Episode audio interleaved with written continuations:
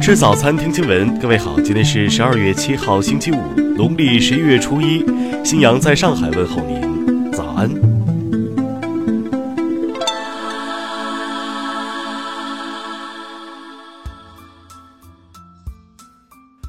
首先来关注头条消息。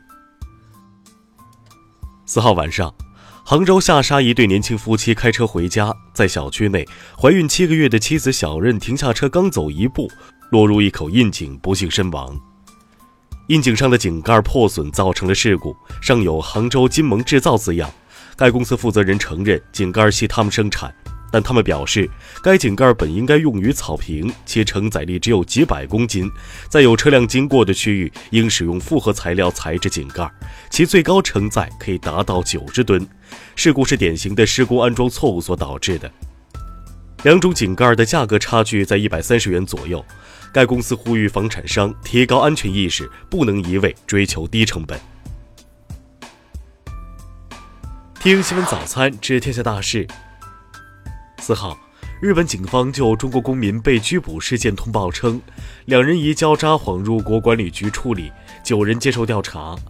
十一月二十五号，因病死亡者身份未确认，目前被关押人员身体及精神状况正常。昨天。著名华裔物理学家张守胜被曝于十二月一号跳楼自杀去世，享年五十五岁。其家属在一份声明中表示，张守胜去世前曾和抑郁症作斗争。国务院办公厅昨天发布春节放假安排通知，二月四号到十号放假调休，共七天；二月二号、二月三号上班。时隔半年，台湾再次在岛内进行导弹试射。有岛内军事迷称，测试导弹可能是更精密的“天宫三”或“爱国者”。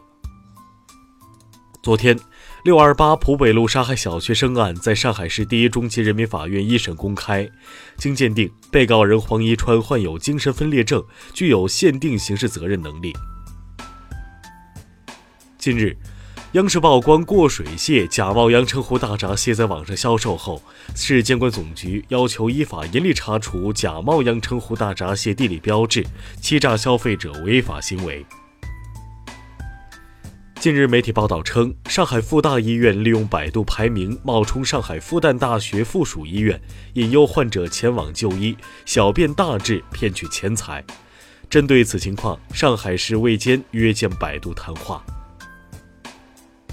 今年七月二十九号，上海真海实业有限公司邀请日本成人影片某演员作为助学使者，并佩戴红领巾事件引起网友极大愤慨。近日，上海市监管局对涉事公司处以罚款一百万元。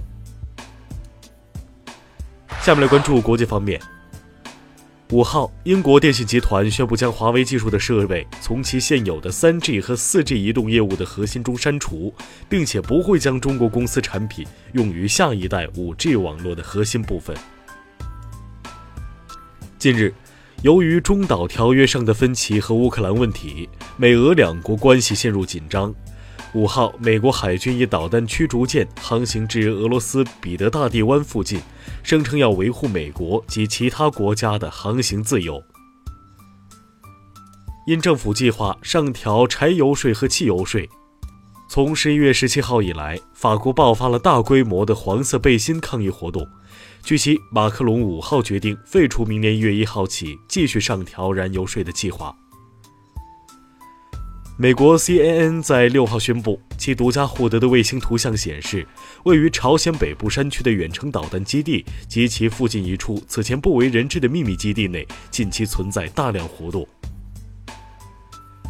昨天，第一百七十五届石油输出国组织会议在维也纳总部召开，OPEC 实际领导人沙特阿拉伯在会上提议，主要产油国从二零一九年一月开始减产一百万桶每日。当地时间六号凌晨，隶属于驻日美军延国基地的两架飞机训练中触碰，在太平洋上坠机。两架军机上共乘坐七人，其中两人获救。日方正在搜寻其余的失踪者。近日，巴西一名天生没有子宫的女子，两年前接受死人子宫移植后，成功诞下一名女婴，成为全球首例死人子宫移植后受主成功分娩的案例。五号，美国奥斯卡金像奖得主肖恩·潘被拍到在沙特驻伊斯坦布尔领事馆附近逗留。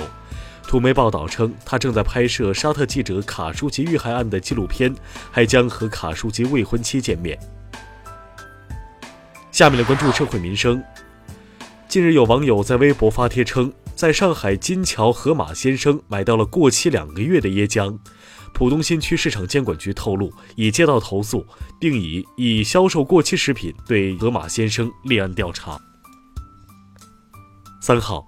辽宁公交车上，一名老年男乘客夺司机方向盘猛打方向，并辱骂殴打了司机。当时车辆正在行进中。昨天，警方通报称，涉案老人被治安拘留十七天，罚款八百元。近日，因开车回家路上孩子大哭，一宝妈连打五次幺幺零报警求助并投诉，民警将其送回家，她却在微博感谢信中表不满并回怼。目前，该宝妈已公开道歉。五号，云南昭通政府通报女子殴打老人一案。四号，一女子在小区内多次扇打白头老人头部，老人抱着的孩子吓哭。经查，女子系精神病患者，目前被收治医院治疗。近日。黑龙江大庆一男子在旅店内吃下四包老鼠药欲轻生，民警和医护人员到场了解，男子因欠债二十万一时想不开，民警苦劝男子振作后将其送医，目前其已脱险。下面来关注文化体育。由于受前美国体操队队医纳萨尔性侵案影响，美国体操协会陷入一系列巨额诉讼，于五号向当地法院申请了破产保护。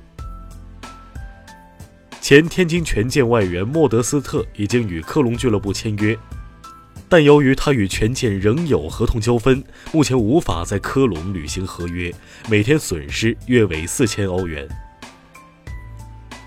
十二月十号起，全景展现改革开放以来中国社会经济生活巨变的剧集《大江大河》将在东方卫视播出，献礼改革开放四十周年。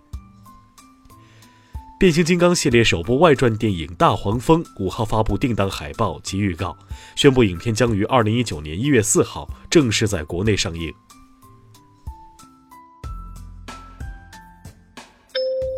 以上就是今天新闻早餐的全部内容，请微信搜索 xwzc 零二幺，也就是新闻早餐拼音首字母再加数字零二幺。如果您觉得节目不错，请在下方拇指处为我们点赞。一日之计在于晨，新闻早餐不能少。咱们明天不见不散。